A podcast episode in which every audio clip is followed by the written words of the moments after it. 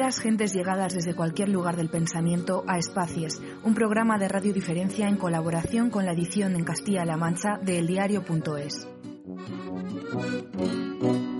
Al de los ricos no voy, voy al baile de los pobres, que los ricos bailan solo, lanceros y rigodones.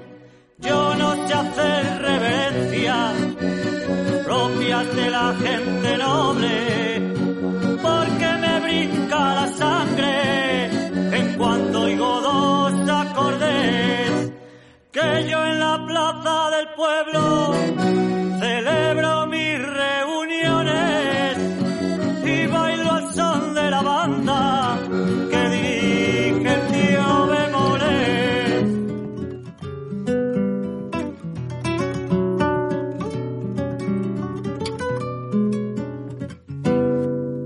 me va el tiempo, se me va de las manos, se me va el tiempo aquí a tu lado.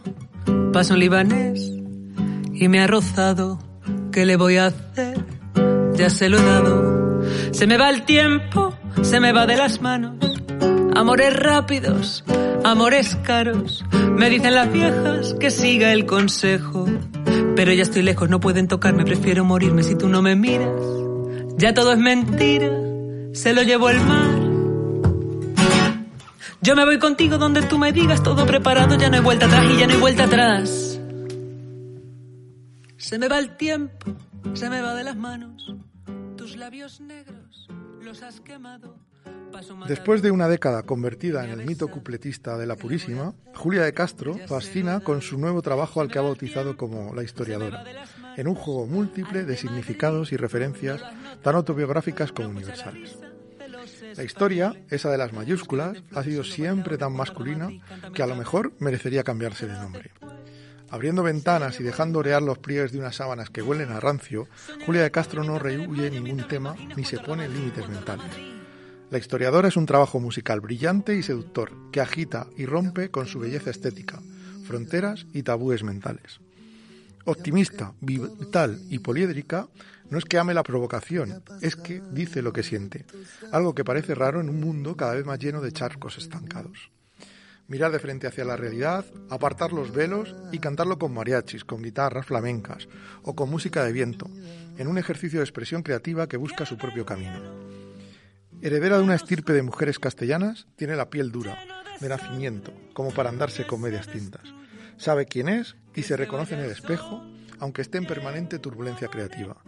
De la purísima a la historiadora, de los 25 a los 35. Una evolución necesaria para conservar el filo en la mirada.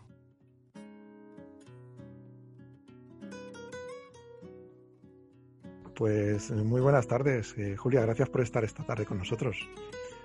Buenas tardes, es un placer. Eh, yo creo que la primera pregunta que te voy a hacer es muy obvia. ¿Cómo va la vida últimamente? Y espero que no me digas que con un hueso de pollo atascado en la garganta. Pues la verdad es que no, nunca se me hubiera ocurrido esa respuesta, pero no, la vida va bien, la vida, yo la verdad es que como, como, como me la bebo, es decir, como la disfruto todo, todo lo que puedo, pues creo que me, me va, me va bien el día a día, me gusta despertarme, la verdad, estoy, soy una persona muy, muy entusiasta. Pues eh, la primera pregunta no te la he hecho yo. Te la ha hecho Vivian Gornick, que lo sepas. Eh, es un principio libro, que es una de las cosas que te tenemos que agradecer. Preparando esta, entrevista hemos descubierto a Vivian Gornick, estamos leyendo algunas de sus cosas y eh, hemos descubierto un, un camino bastante desconocido y una manera, una escritora que, que no está dentro del, del más media. Eh, La verdad Sí, es que ¿de eres quién- tú- de ese, ese principio de cuál era? de la mujer singular y la ciudad. Exacto, vale, vale, qué guay. Era una pequeña trampita que te habíamos puesto. No, muy Eh, bien. ¿qué te iba a decir? Una, una cosa que, no- que nos tiene muy mm, preparando esta entrevista, una cosa que nos ya llama mucho la atención es tu asociación con el mundo del toro, que es una cosa como muy masculino. Hasta ahora, lo que habíamos visto de la mujer en los toros es la canción. Eh, no me gusta que a los toros te pongan la minifalda. Tú les No, has hecho no, caso, pero ¿no? ha habido, ha habido mujeres taurinas, ha habido mujeres, Sí, muchísimas, vamos, pero mucho más que se acopla, vamos. sí. Bueno, aparte que Ava Gardner era una gran asidua, aparte de eso, Cristina, Cristina, no recuerdo la Cristina Sánchez, fue una, una mujer torero muy importante. Hombre, hay mucho más que canciones de, de mujeres en la Sí, pero es un mundo como muy masculino, ¿no? Como muy testosterónico. Pero todos, todos los mundos son masculinos. ¿Qué mundo no es masculino? Bueno, quiero decir, más público y más tal. Yo creo que el fútbol es muy masculino, el baloncesto es muy masculino, la pintura mmm, ahora empieza a ser un poco, pero vamos, mmm, te puedo hablar de mil ejemplos, ¿no? De, yo creo que los mundos en general son muy masculinos. Uh -huh. Y la Además, historia del arte también, ¿no? La historia del arte, pues vamos, imagínate.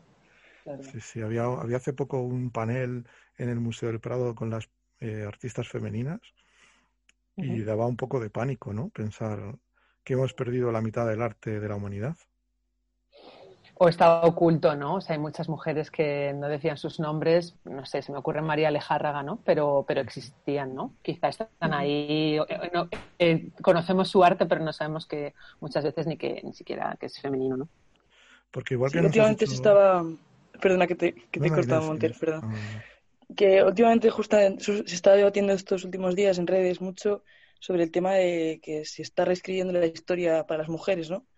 De que se ha tenido que crear una especie de cátedra de, mujeres cuando en realidad pues hablábamos un poco de que es que no estaban representadas antes, ¿no? Sí, bueno, yo creo que es una es un momento muy bonito, ¿no? En este aspecto, esta cosa de concienciación. Yo a mi alrededor, pues sí que hay un poco de exasperación, ¿no? Todo el mundo, bueno, ves que ahora es todo como especialmente festival, pero para lo femenino, no sé qué, pero para lo femenino. Y yo pienso, claro, digo, qué gracia, ¿no? Ahora 10 eh, años de, de, otro, de, otro, tipo de conversación y llevamos 2000, ¿sabes? Escuchando lo contrario.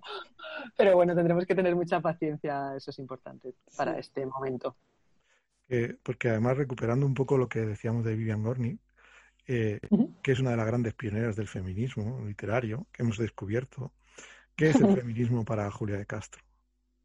Bueno, para mí el feminismo es una teoría política eh, que no está ligada a ninguna ideología, que creo que es importante decirlo y, y, que instrumentalizar esta teoría, pues creo que no beneficia a nadie. Es una, es una, el feminismo es un pensamiento también que viene, que si estamos hablando del ahora mismo es porque ha habido, desde luego, una lucha de gente muy anónima, mmm, no solo de Gornick, ¿no? Y de muchísimas mujeres intelectuales que nos han llevado hasta aquí, sino del día a día, ¿no? Yo soy hoy quien soy porque ha habido una evolución muy fuerte, una autocrítica y un pensamiento distinto de mi abuela a mi madre y de mi madre a mí, ¿no?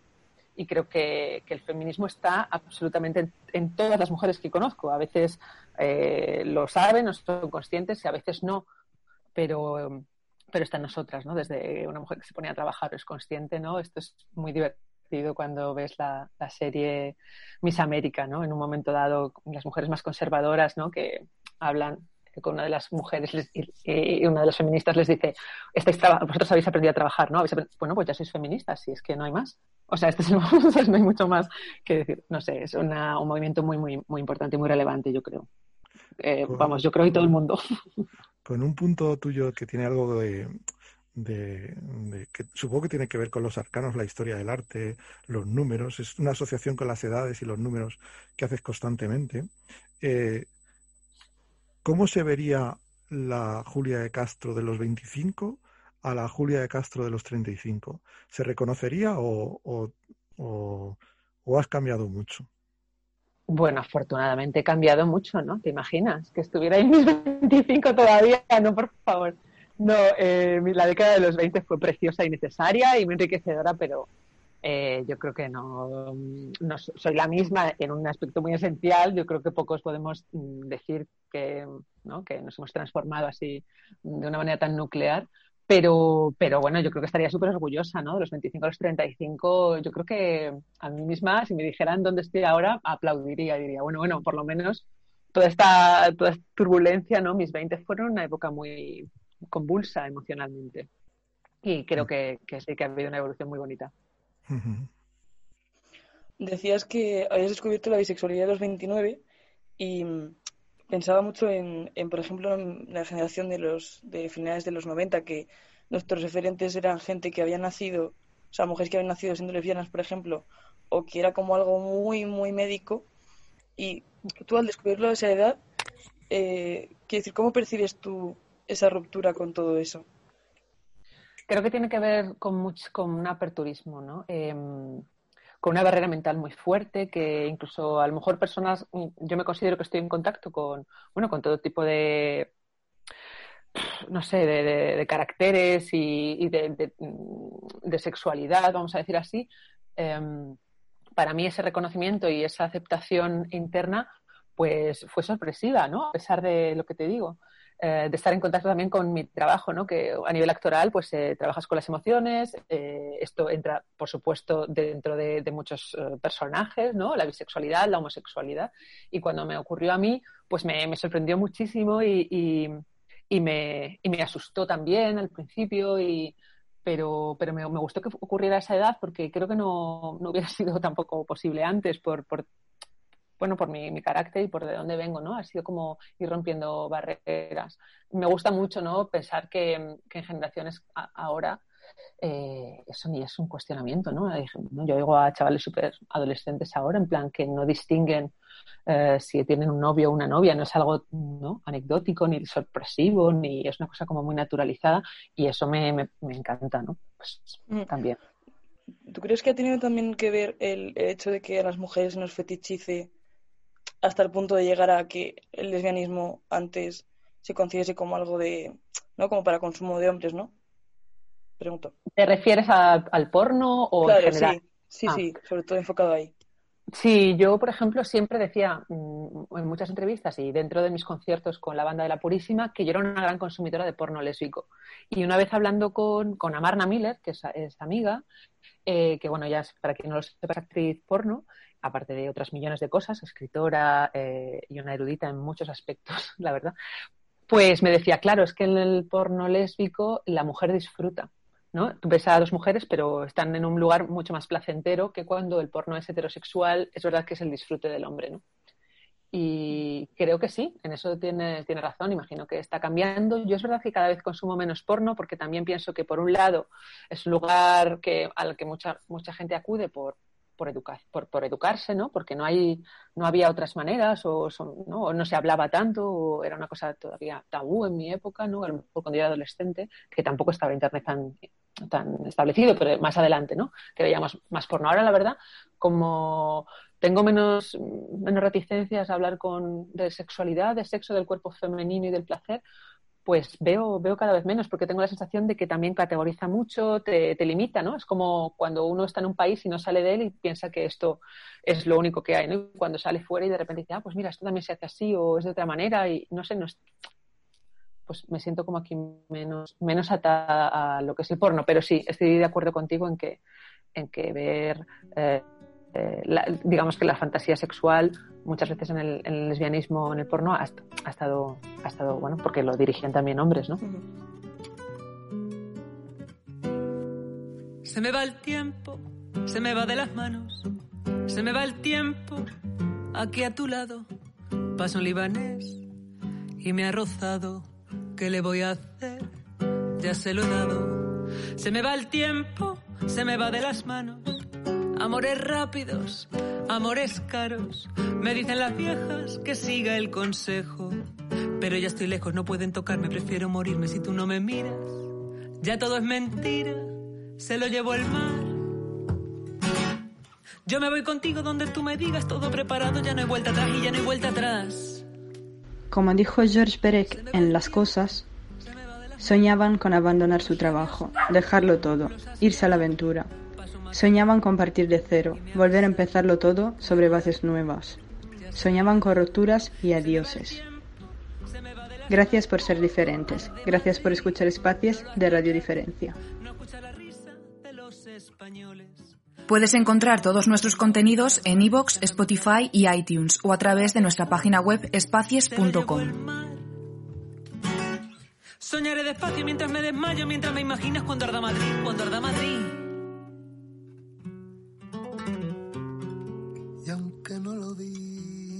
Encaminándonos un poco a tu disco, la historiadora, que es la razón que te, por la que te traemos aquí, aunque nos interesa, estamos descubriendo una Julia de Castro mm, distinta de lo que tenemos, lo que teníamos en la cabeza.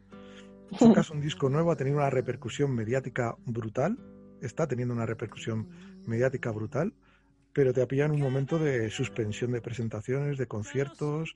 ¿No es un poco frustrante no estar mm, haciendo conciertos? Pues a ver, para mí no, porque eh, entiendo que no es ni mucho menos idóneo.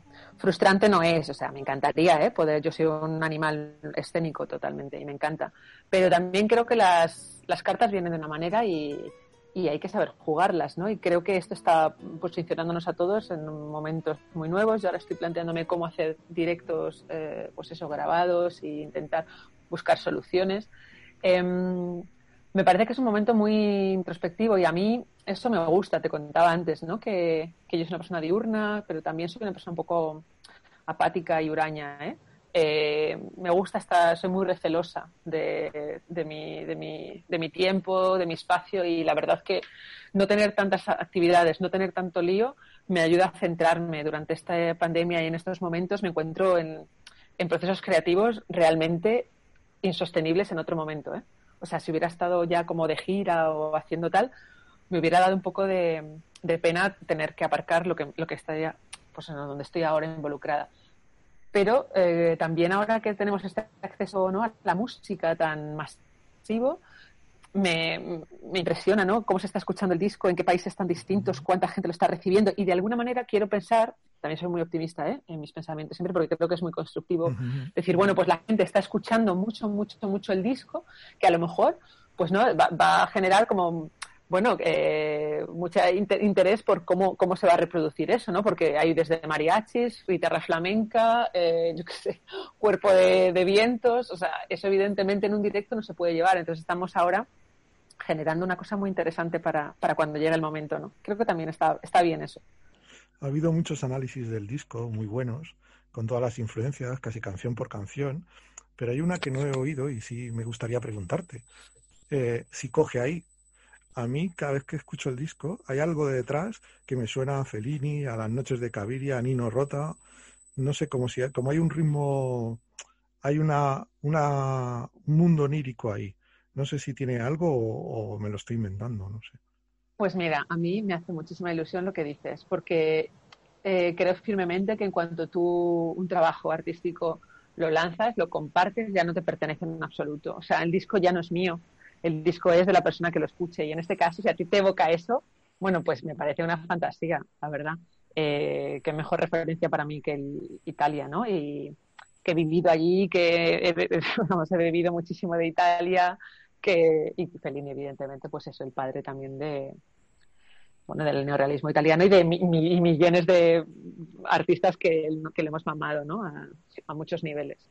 O sea, que qué guay que te evoque a eso, me hace muchísima ilusión. Sí, muchas gracias. Eh, también he estudiado en Italia y entonces mm, soy muy feliniano, más que almodovariano. Entonces, cuando oigo hablar de mucho Almodóvar, Almodóvar, no sé, me parecen unas construcciones como mucho más oníricas, no lo sé. Y una cosa que también me ha hecho mucha ilusión es oírte hablar de zarzuela. Eh, yo la zarzuela la descubrí hace dos años, tres años, con la gente de la Fundación Guerrero. Siempre me había parecido una cosa como muy casposa, muy lejana, y me sorprendió. O sea, cuando te quitas el complejo y entras a, a, ver qué pasa ahí, ¿no? Eh, ¿Cómo asumes como artista eh, la herencia de la, de la zarzuela? Bueno, a mí me pasaba un poco como a ti, sería muy hipócrita decirte, ah, yo escuchaba zarzuela desde siempre, para nada, ¿no? Eh, sí que es verdad que de la Purísima era un, era un proyecto de 10 años que estaba muy ligado al cuplé, que al final el cuplé eh, nace de, el género ínfimo, nace del género chico, ¿no? O sea, que, que tiene que ver completamente, ¿no? Que se, que, que se extrae de, de, las, de las mejores canciones que había, ¿no? Como las de la zarzuela. La zarzuela es, un, es apasionante, o sea, es, eh, es un género muy, muy importante. Quizá no tan elaborado, a lo mejor, ¿no? Que tendemos aquí a, a valorar en muchos aspectos nuestra, nuestra propia patrimonio musical, pero creo que, que, la temática, aunque ahora no nos represente tanto, pues igual que a lo mejor las Valquirias, mm, visto ahora, pues tampoco nos representaría en absoluto, creo que también tiene, tiene una profundidad y una idiosincrasia que, que, tenemos que reclamar. Me gusta el trabajo que está haciendo Daniel Bianco en, como director de la zarzuela, es alguien a quien me siento muy cercana y, y, y hay, hay, que, hay que revisarla pero no como una obligación, ¿sabes? Y creo que también forma parte de, de, de, lo cultural, ¿no? Que, hay que ponerla un poco en valor con... Bueno, creo que Daniel en ese caso tiene una labor complicada, ¿no? Como es atraer, él se ha propuesto atraer a, los jóvenes a, la zarzuela y parece que está pasando, ¿no? Poco a poco, hay que darle tiempo. Igual que el circo Price, ¿no? El circo contemporáneo o el circo en general nos parecía algo muy lejano y ahora ya empezamos a acercarnos. Sí, hay que, bueno, hay que valorar eso, sí, pero, pero también quiero creo que hay que entender que si no se da en un contexto y se acerca y hay una predisposición, es complicado, o sea, eh, no sé, obligar a alguien en plan, ponte aquí, o sea, hay que, hay que hacérselo un poco digerible a la gente que esté completamente ajena y, bueno, como todo, ¿no? Creo que sí, desde las instituciones públicas. Justo eh, me interesa mucho porque decías de, de Marinela que no se puede tratar una zarzuela como una canción de Tarantino. y, y, justo, o sea, me pareció muy interesante esa reflexión en, en, línea a lo, que, a lo que estás comentando. Y te quería preguntar un poco dónde está la línea roja entre mantenerla eh, como con su esencia y su estructura y sacarla de ese imaginario eh, cañí y, y, dejar de tratarla con condescendencia. O sea, ¿dónde, dónde podemos situarla para, para poder acercarnos a ella? Bueno, yo no sé, yo nunca, nunca me atrevería a formular eso, ¿no? O sea, creo que, un músico tiene que acercarse desde donde cree y, que aunque no resulte o aunque no tenga el resultado final o no llegue a gustarle o tal, siempre es bueno, ¿no? Como nutrirse, romper, o sea, quiero decir, ¿no? Esta frase mítica de Picasso, ¿no? El eh, copia y mata, ¿no? Entonces, pues a por ello. De hecho, creo que el propio Tarantino es una persona de, ¿no? que copia constantemente y, hay mucha gente como que se lo critica y yo al contrario, me parece que es muy aplaudible. O sea, cuando tú bebes y sabes transformar, pues no hay líneas. O sea, es que lo vemos constantemente. Ahora mismo hablabas de Almodóvar, ¿no? Y dices, tú ves un Van der Weyden y es, yo pensaba, y es exactamente el cartel de Julieta, ¿no? Que siempre lo pienso. Digo, es que lo todo el mundo copiamos y y lo transformamos. Y en este caso Marinela fue muy inesperado porque yo, como dices tú, estaba con mis líneas rojas, en plan, a ver, esto es una zarzuela, por favor, ¿eh? le decía al productor, esto a ver como a Camilo Lara, ¿no? Que, es maravilloso y me encanta porque no me hizo ni caso. O sea, pero ni caso. Y lo bonito de, bueno, en este caso yo siempre me rodeo de, gente que admiro y, y, quiero además. Y entonces, mm, cuando me rebaten algo, aunque yo no esté de acuerdo, pienso, pues tiene, tendrán razón. Yo no lo veo ahora. Entonces, igual que hay veces ¿no? que confío mucho en mi estilista, que se llama Jonathan Sánchez, que parece una chorrada, pero es una persona que me viste literalmente, hay veces que llevo cosas que digo, es que qué horror, pero bueno, las voy a llevar. Sí, sí, sí, tú tienes razón. Pues esto fue igual, ¿no? Me decía Camilo, es que este es el arreglo. Y Sergio Mendoza, que también estuvo en la producción de este tema. Eh, este es el camino. Y yo decía, me horroriza. Y me seguían llamando un mes después, me decían, ¿no te gusta? Digo, me horroriza. O sea, no sé cómo voy a defender esta canción, pero va a pasar. Y a los dos meses la escuché y dije, es maravillosa.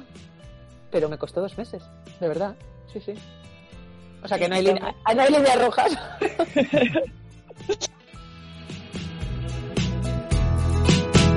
Marinela, Marinela con su triste cantinela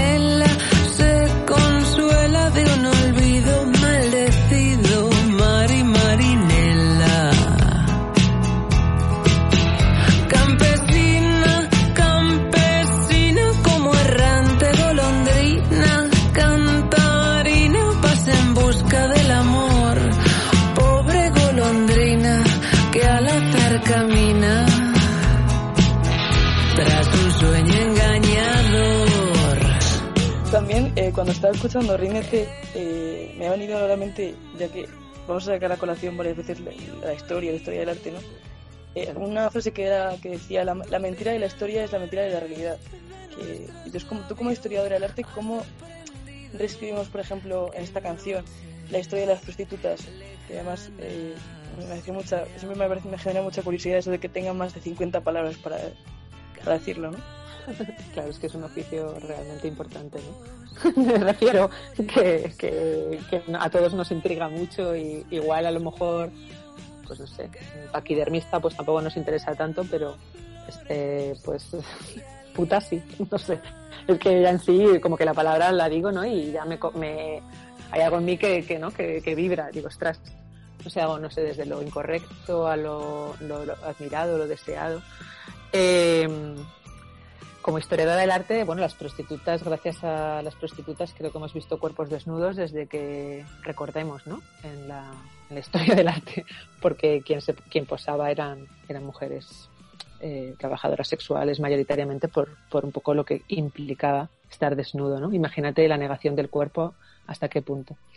Eh, nada, que me alegro muchísimo que haya habido un montón de prostitutas dispuestas a, a posar para la historia del arte. Me refiero en referencia a la pregunta que me estás haciendo, ¿no? Como, Sí. cómo ha sido escrita. Luego, aparte, pues nada, ¿no? Han estado mucho en contacto con el mundo del arte, también con los propios artistas en reflexión. Volvemos a repetir, la historia la han escrito hasta hace muy poco ¿no? los hombres. Entonces, bueno, es un, es un oficio muy idealizado por un lado, muy demonizado por otro, pero siempre del que se ha hablado ¿no? en la historia del arte constantemente. Justo estaba pensando, eh, ahora que hablamos del tema de, las, de cómo se han representado la desnudez en la historia del arte, te quería preguntar porque eh, han surgido recientemente proyectos de iconografía, sobre todo el pecho femenino en la historia del arte, ¿no? Y me, justo es que hace un tiempo entrevisté a una chica que lleva un proyecto sobre iconografía en este sentido y me comentaba cómo eh, hasta el mundo presente eh, no se, jamás ha concebido el pecho como algo eh, censurable ni como algo indigno, ¿no? Y, y, justo yo sé que tú también como que a veces te han comentado cosas con respecto a eso, ¿no? Con respecto a la desnudez y como y, y también y te quería preguntar como desde tu perspectiva estamos en un momento de inflexión para la representación del pecho, de, de decir pasamos a la censura, podemos volver ya otra vez a otro canon distinto. O sea, yo, fíjate, mmm, pienso cuando me lo estabas diciendo ahora mismo, si estamos preparadas, incluso nosotras mismas, para todas, ¿eh? eh para sacar el pecho, por ejemplo, en redes y, no sentir un poco de pudor, ¿no? Eh, estamos, estamos tan ajenas muchas veces a, a, la. Pero hablamos del pecho y en general. Eh, las redes sociales han, han hecho visible esta, esta sensación esta censura eh, creo que es un reflejo, es un eco. Eh, sería también raro decir, no, bueno, yo ahora voy a salir a correr, ¿no? Como yo veo a muchos chicos correr en el retiro, imagínate aquí en un parque, eh, con, con, pantalón corto y sin camiseta. Ostras, si lo pienso, si, si, somos realmente honestos, y yo me lo digo, digo, a mí me impresionaría yo misma decir, voy a salir a correr mm, en tetas, ¿vale? Uh -huh. eh, pero de repente con las redes decimos, bueno, pero es que queremos sacar las tetas. A mí me parece genial, ¿eh? Pero, pero creo que hay que hacer una reflexión sobre esto. Sí, sí, sí, sí lo, lo, podemos reclamar y de hecho creo que es un paso que hay que dar seguro, pero que también hay que entender que yo no digo que, que, que, se, que no se tenga que censurar, al contrario, hay que sacarlo ya, pero no solo en las redes, ¿sabes lo que te digo? O sea que hay que sí. empezar, hay que empezar a vernos realmente. Oye, tú saldrías a comprar el pan con shorts y en tetas, en plan, hola, tal, no sé qué, o sea que yo lo veo, ¿no? En plan, ay, voy a comprar una botella de agua, un tío, me estoy jugando al baloncesto. ¿Por qué no pensamos también en eso, no? Porque, claro. o sea, vamos a hacer una reflexión real y profunda sobre qué significan las tetas, el pecho.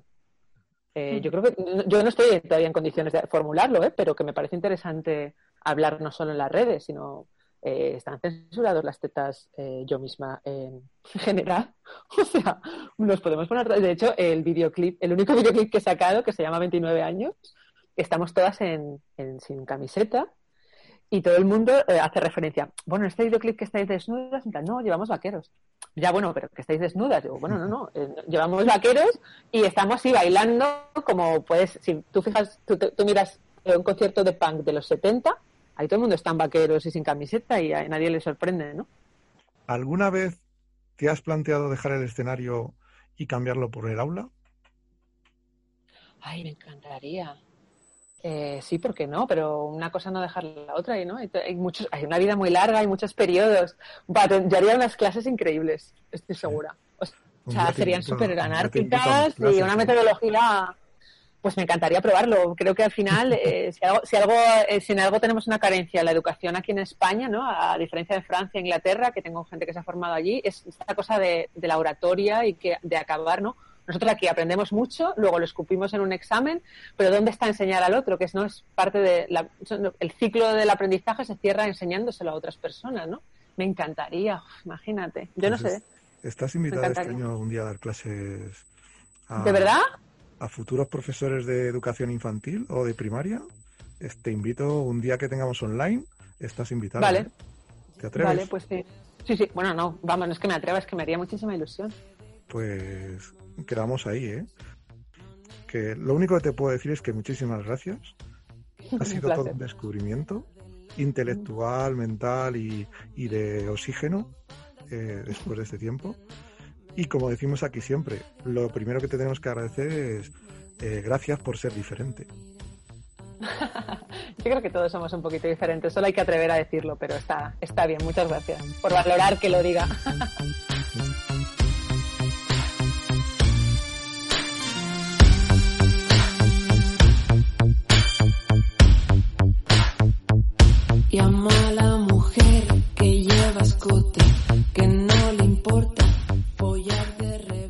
Gracias por ser diferentes. Gracias por escuchar Espacios de Radio Diferencia. Puedes encontrar todos nuestros contenidos en iVoox, Spotify y iTunes o a través de nuestra página web espacies.com.